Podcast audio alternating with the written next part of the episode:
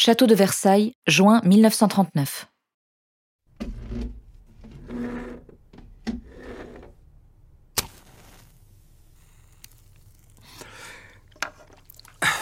Messieurs, je vous remercie d'être tous les deux présents. Vous le savez, l'heure est grave. Jacques Jaujard, sous-directeur des musées nationaux. J'ai brièvement échangé avec le ministre cette semaine et la conjoncture actuelle ne laisse rien présager de bon.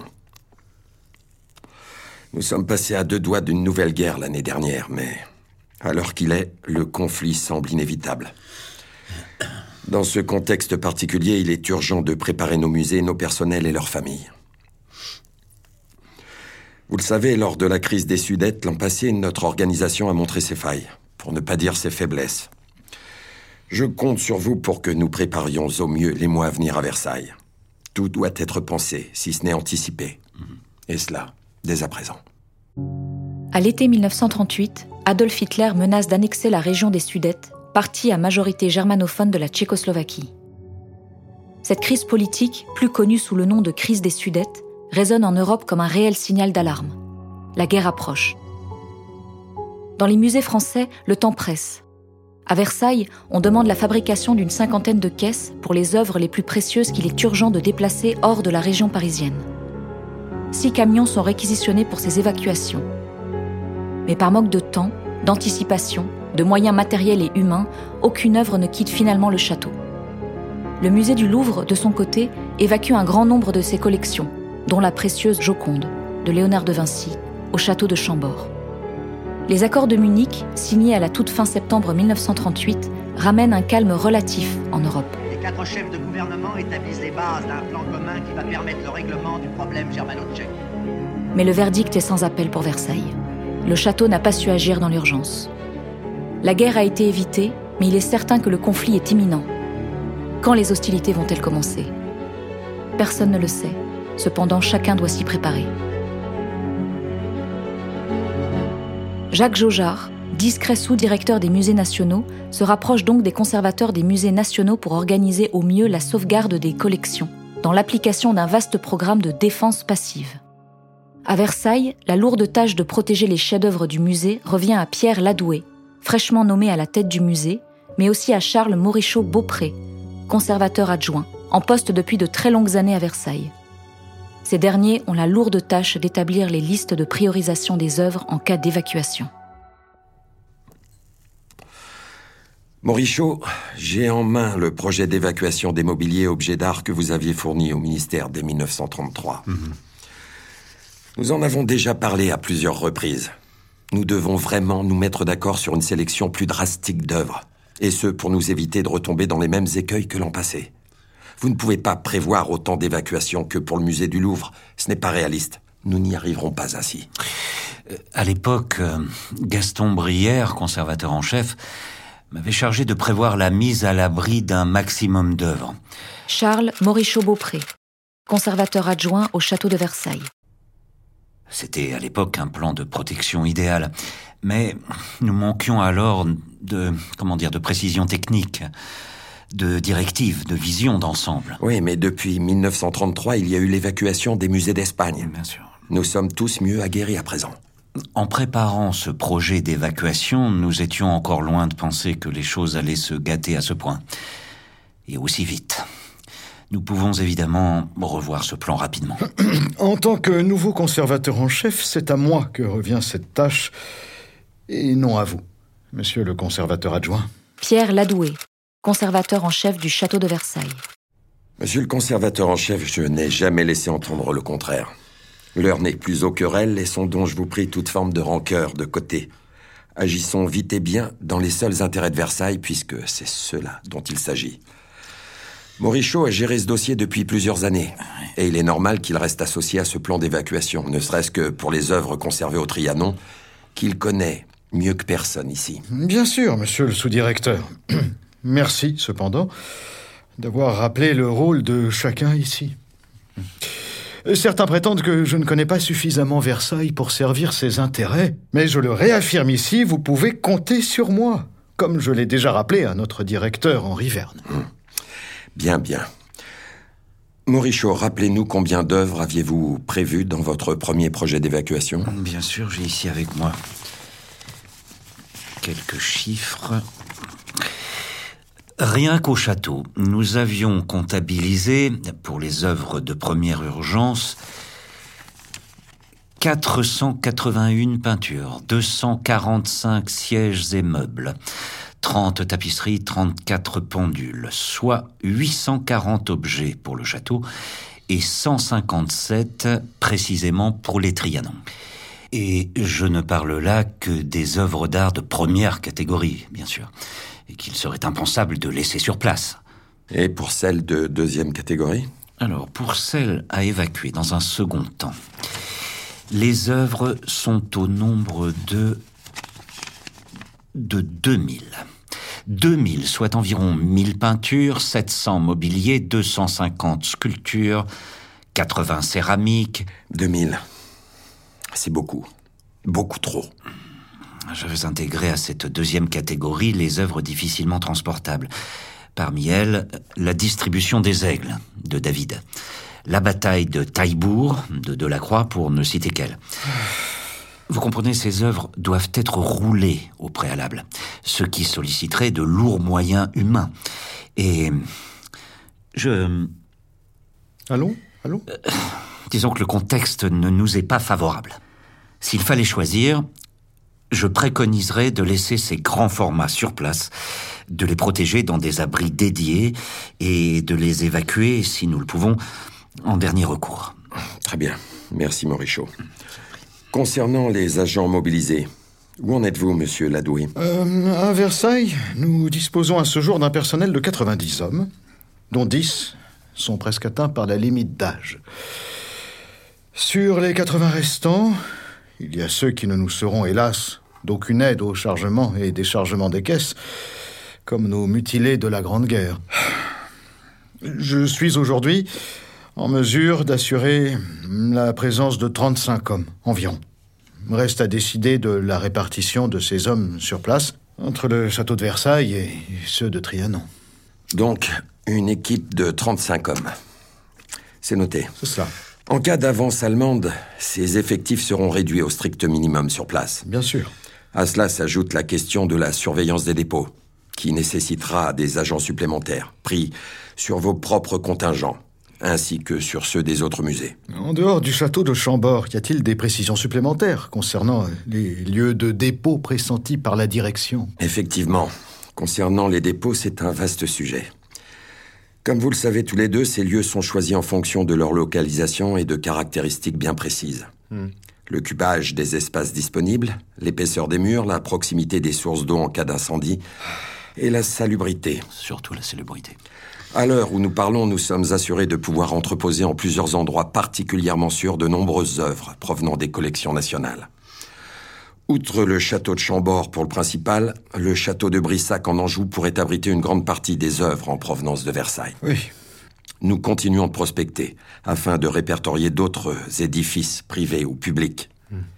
Tout cela reste encore très confidentiel. Entendu, je vous transmets dès la semaine prochaine une proposition de répartition de nos agents sur place et dans les lieux de dépôt. Euh, Des dispositions seront-elles prises pour les pères de famille? Oui, nous pourrons en discuter au cas par cas.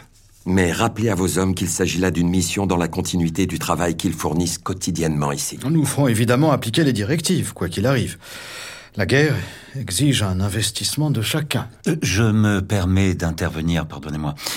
Je ne conteste pas non plus le principe, mais il est important de rappeler que certains agents sont très, très attachés à Versailles. Ils y travaillent depuis de très nombreuses années et beaucoup résident sur place. Leur vie est désormais ici, au milieu de ces murs. À les envoyer loin de leur famille, euh, je, je crains qu'ils ne trouvent le temps long. Très bien. Donnez-moi le nom et le contexte familial de chaque agent. Et nous aviserons. Monsieur Brière, mon auguste prédécesseur, se propose d'assurer la surveillance d'un dépôt avec son épouse. Et je crois qu'il connaît personnellement le domaine de Brissac. Oui, absolument. Bien. M'en a touché un mot l'autre jour. La proposition de Brière ne m'étonne pas. Il reste, malgré sa mise en retraite, dévoué corps et âme au devenir de nos musées, et tout particulièrement celui de Versailles. Absolument. Revenons à nos affaires. Êtes-vous bientôt en mesure de me fournir la liste des entreprises de déménagement qui s'occuperont des transports?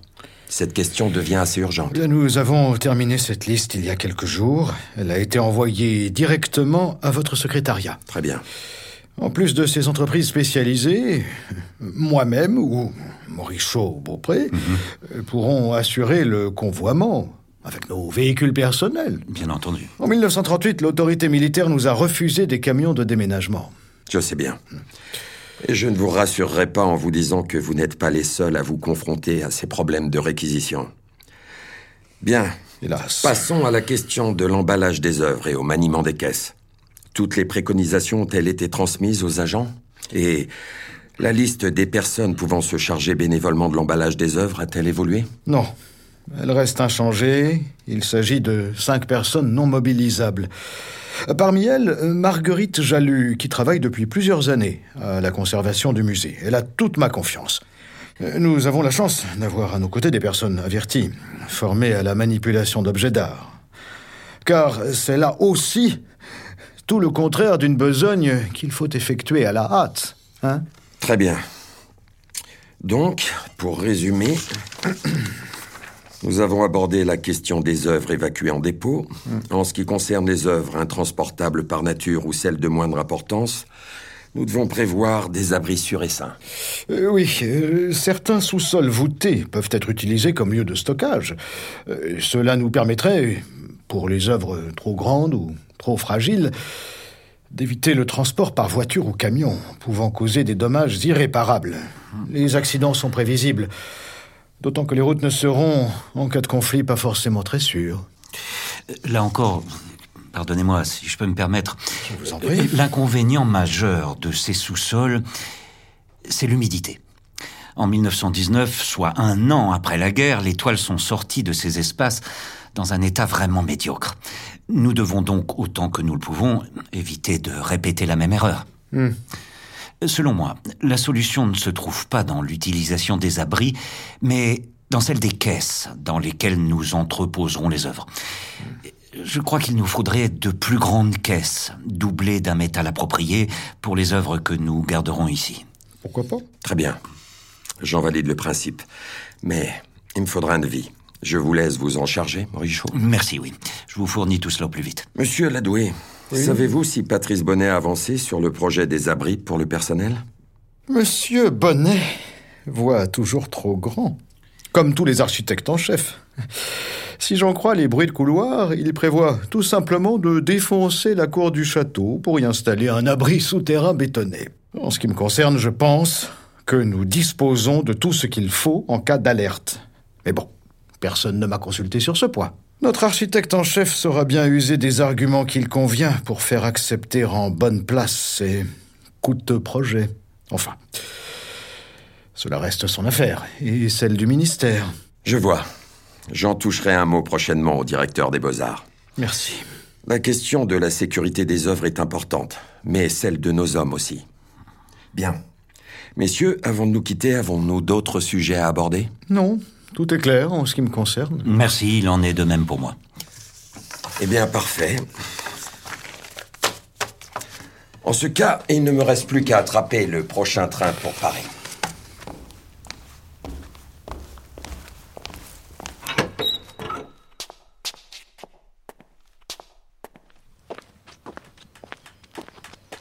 Monsieur Joja Quand on parle du loup, je vous laisse ici. Merci pour votre visite, monsieur le sous-directeur. Je vous tiendrai personnellement informé de l'évolution de ce dossier. Les Allemands, que j'ai d'ailleurs personnellement combattus lors de la Grande Guerre, ne me font pas peur. Nous serons là pour les recevoir, même si je suis certain que notre vaillante armée les arrêtera bien avant.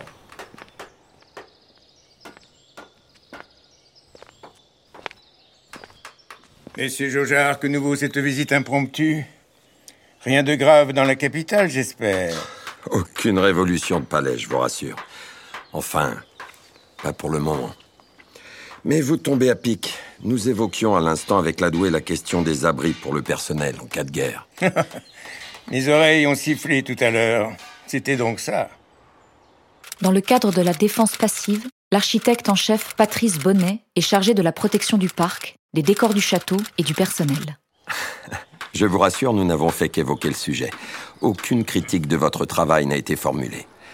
Mais dites-moi, qu'avez-vous prévu concernant les abris? J'ai fourni au directeur des beaux-arts un devis. J'attends son retour. N'ayez aucune inquiétude à ce sujet. Le personnel de Versailles ne devrait courir aucun danger dans les abris conçus par mes soins, y compris en cas de bombardement ennemi particulièrement intense. Il n'y aura bien entendu à ce titre aucune distinction de traitement entre les agents dépendant du service d'architecture et ceux du musée. Tout le monde sera protégé de la même manière et sur un pied d'égalité. C'est parfait. Le directeur des Beaux-Arts m'a effectivement évoqué combien vous aviez à cœur de sauvegarder Versailles. Mais cela fait bien longtemps que je cherche à sensibiliser nos directeurs à cette problématique. Toutes nos précautions sont tournées vers le risque d'incendie. Mais nous avons aussi engagé des discussions autour du risque de bombardement de Versailles, qui n'est clairement pas négligeable. Bien sûr. Bien sûr. Le bombardement des monuments emblématiques est notre plus grande crainte. La Tour Eiffel, le musée du Louvre, l'Arc de Triomphe, tous ces monuments sont très reconnaissables depuis les airs. Mais s'il existe un risque pour Paris, il est probablement double pour Versailles. C'est évident. 20 ans plus tôt, le 28 juin 1919, dans la Galerie des Glaces, l'Allemagne a officiellement perdu la guerre. Les vainqueurs imposent aux vaincus la signature de ce traité de paix, rapidement qualifié de dictat par l'opinion publique allemande. Accord de paix, certes, mais aussi revanche symbolique sur l'Allemagne qui, 48 ans plus tôt, en 1871, avait proclamé dans cette même galerie des glaces la renaissance de l'Empire allemand. Aux yeux de beaucoup, le château de Versailles symbolise à lui seul la rivalité entre les deux nations voisines. À la fin des années 1930, tandis que la guerre se rapproche dangereusement, des craintes se font jour sur le devenir de Versailles. Dans ses discours, Adolf Hitler n'a en effet de cesse de vitupérer contre ce traité de paix infamant qu'il accuse d'avoir enchaîné le citoyen allemand. Versailles. Adolf Hitler vise-t-il le symbole ou le lieu? La question reste ouverte. Mais au château, toutes les précautions sont prises pour éviter la catastrophe. De la peur des vols à celle des bombardements ou des incendies, toutes les éventualités sont envisagées. Le risque est double pour Versailles. Je ne vous le fais pas dire. Nous devons donc clairement prévoir le pire et tenter d'évacuer, le moment venu, tout ce qui nous sera possible. Mais que comptez-vous précisément faire évacuer? Au château, les peintures marouflées des plafonds sont par nature indémontables, donc euh, intransportables. Les boiseries, en revanche, le sont.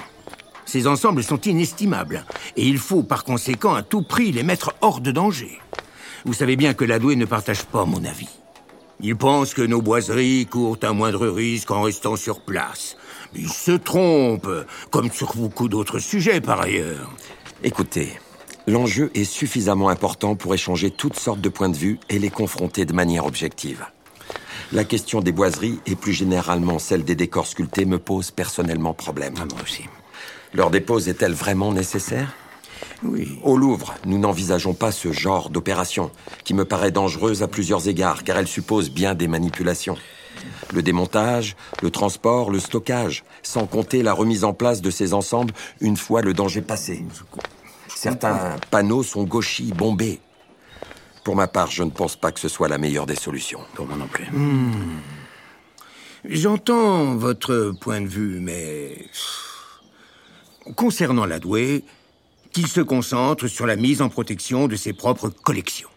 Car il a encore fort à faire. Ce n'est pas vous, Morichaud, qui direz le contraire. Protéger Versailles suppose avant tout de bien le connaître. Et l'adoué n'est là que depuis quelques mois seulement. Or, Versailles se mérite. Vous n'avez pas perdu le sens de la formule. Mais prenez garde à ne pas vous tromper d'ennemi. Vous le savez depuis longtemps. La protection du château me tient particulièrement à cœur. Les intérieurs du palais seront protégés des éclats de bombardement par des sacs de sable. Je compte boucher les fenêtres avec d'épaisses planches de bois. Mais nous laisserons libre une baie sur quatre, notamment dans la galerie des glaces et des appartements royaux. La construction des portes coupe-feu est également prévue et nous inifigerons certains espaces. Les cheminées des grands appartements seront protégées sur place. Au salon d'Hercule, je préconise de recouvrir la cheminée d'une large toile en triple revêtement de staff et d'amiante. Très bien. Et pour les extérieurs, qu'avez-vous prévu? La statuaire restée ici sera protégée par des sacs de sable et des structures en briques. Ainsi, la dissimulation sera totale. Mais surtout efficace en cas de bombardement. Cela n'aura rien à voir avec les amas de branchage que mon prédécesseur avait mis en place lors de la Grande Guerre. Je n'ai aucune envie que la presse campagne une nouvelle fois autour de supposées huttes de castors. À Versailles, la fausse note ne pardonne pas. Dans les bosquets, certains groupes sculptés, notamment celui des bains d'Apollon, resteront sur place, car trop volumineux. Mais ils seront protégés de tous côtés. Et enfin, la statuaire facile à transporter, celle du tapis vert notamment, sera, elle, bien sûr, évacuée. Et où envisagez-vous de les mettre à l'abri? J'ai récemment effectué une tournée de reconnaissance dans la région. La statuaire des jardins sera probablement évacuée non loin d'ici, dans le parc de l'abbaye des Vaux-de-Cernay qui appartient à Henri de Rothschild. Son vaste parc devrait suffire. Et les boiseries? Quel sera leur point de chute? Une fois démontées et mises en caisse, les boiseries seront expédiées dans les châteaux de Serran et de Voré. Hmm. J'imagine que vous allez également prévoir des équipes sur place pour assurer leur surveillance Tout à fait. Rien ne sera laissé au hasard. Ou devrais-je dire, aux regards indiscrets de l'ennemi. C'est pourquoi nous ferons disparaître le Grand Canal, qui est la partie la plus reconnaissable du domaine depuis les airs. En 1918, il avait été camouflé à l'aide de branchages et de ponts flottants, mais l'aviation moderne est de plus en plus performante. Nous le viderons intégralement, ce qui évitera aux aviateurs de nous repérer. La préfecture procède déjà depuis plusieurs semaines à des essais d'extinction et de calfeutrage de la lumière dans toute la ville. En cas de besoin, Versailles pourra ainsi être totalement invisible depuis le ciel. L'idée de vider le Grand Canal ne fera sans doute pas l'unanimité. Surtout si on demande leur avis aux carpes peuplant ces eaux. Mais les carpes sont heureusement muettes, comme vous le savez. Ce ne sont pas elles qui me dérangeront le plus. Versailles, quoi qu'il en coûte, changera de visage depuis le ciel. Nous peindrons aussi à cet effet les grandes verrières des toits du château. Celle de la galerie des batailles et celle de la salle du congrès, qui sont les deux plus grandes et qui peuvent refléter les rayons lunaires. Mmh. Excellente initiative, en effet. Oui, mais tout cela ne servira à rien si on persiste, comme en 38, à utiliser les toits de Versailles comme nid à mitrailleuse. Mais quel scandale On ne s'y prendrait pas mieux si on voulait attirer les bombes ennemies. Je comprends votre inquiétude. J'en ai moi-même critiqué l'installation à l'époque, dès que j'ai eu vent de cette hérésie. Je ne peux malheureusement rien vous promettre, mais je plaiderai en faveur de cette cause. Vous pouvez compter sur moi. Même en temps de paix, le domaine de Versailles est suffisamment encerclé d'installations de guerre. Écoles, casernes, camps militaires, autant de cibles stratégiques pour la Luftwaffe. Pourquoi tenter le diable avec ces engins pointés vers le ciel? Ah, Cela ne date malheureusement pas d'hier. Bien, messieurs, je suis désolé, mais je dois vous quitter. Oui, bien sûr. J'ai également fort à faire de mon côté. Et en ce qui concerne les carpes du Grand Canal, ne vous inquiétez pas, nous leur trouverons bien une nouvelle maison, peut-être moins belle que Versailles, mais au pire, elles feront le bonheur des pêcheurs. C'est parfait. Merci.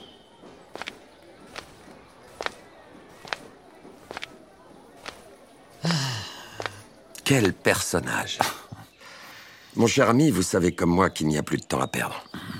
Je compte donc sur vous aujourd'hui plus que jamais concernant l'évolution de ce projet d'évacuation des œuvres. Les prochaines semaines nous conduiront bien vite, je le crains, à la fermeture totale des musées. À bien y réfléchir, j'imagine qu'il vaut mieux fermer que de proposer au public des salles vides, des murs nus. Si nous devions fermer pour notre sécurité, qu'il en soit ainsi. Quoi que nous réserve l'avenir, vous pouvez compter sur moi.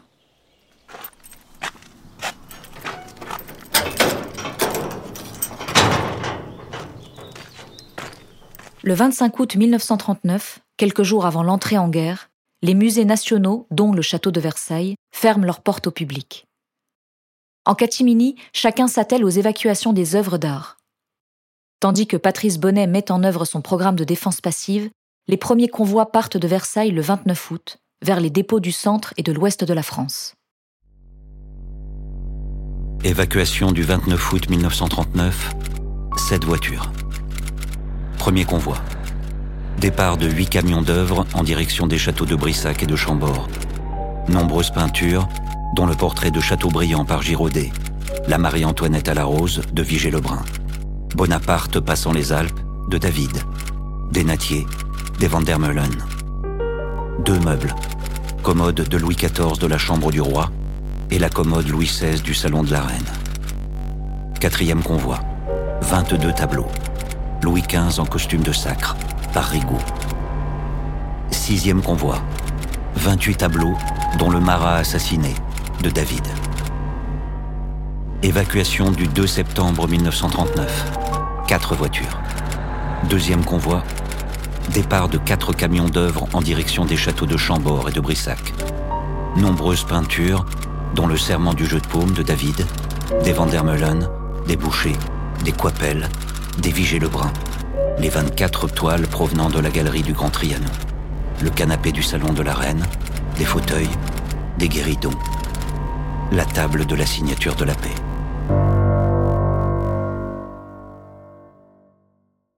Le 3 septembre, la France et la Grande-Bretagne déclarent la guerre à l'Allemagne. Françaises et Français, nous faisons la guerre parce qu'on nous l'a imposée.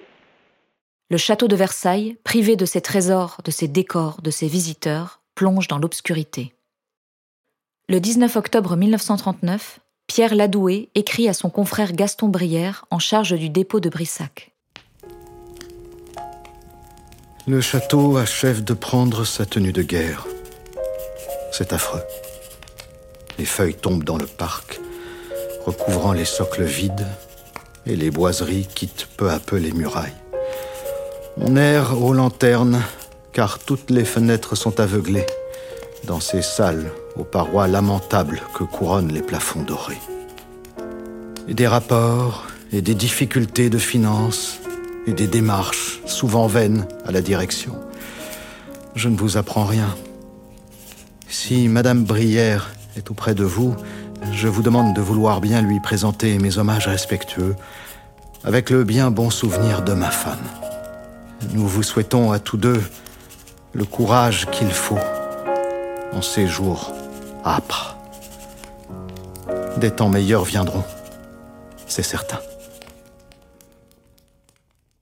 De la fin de l'année 1939 au printemps 1940, les œuvres et fragiles décors du château et de son domaine sont mis à l'abri dans des lieux tenus secrets.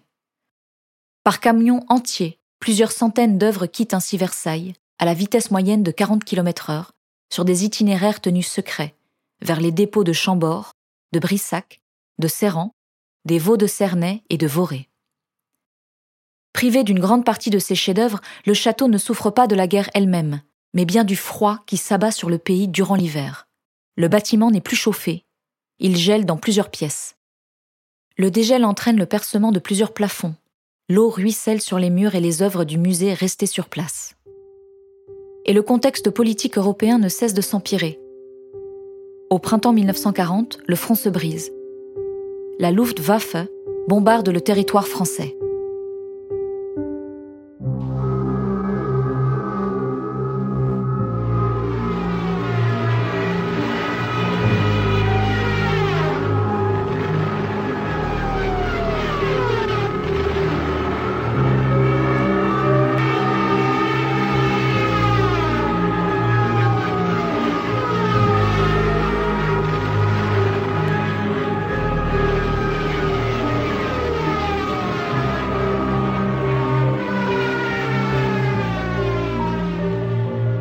Tandis que la population fuit vers le sud, au château, on organise en urgence de nouvelles évacuations d'œuvres en direction du château de Sourches.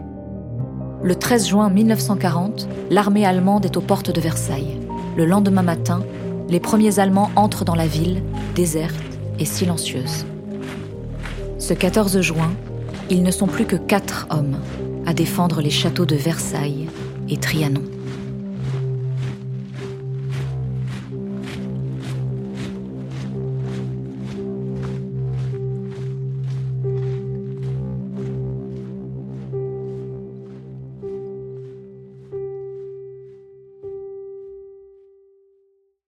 Ce podcast vous a été proposé par le Château de Versailles. Il faut sauver Versailles, un podcast écrit par Nejma Zegaoula, chef de projet audiovisuel au Château de Versailles, en collaboration avec Claire Bonnotte-Kélil, historienne de l'art et collaboratrice scientifique au Château de Versailles. Avec Selena Saf à la narration, Georges Daudignon dans le rôle de Jacques Jaujard, Christophe Bro dans le rôle de Charles Morichaud-Beaupré, François Hatt dans le rôle de Pierre Ladoué, Claude Bernard Perrault dans le rôle de Patrice Bonnet. Réalisation au Pixido avec Mathias Bourg et Andrea Perugini.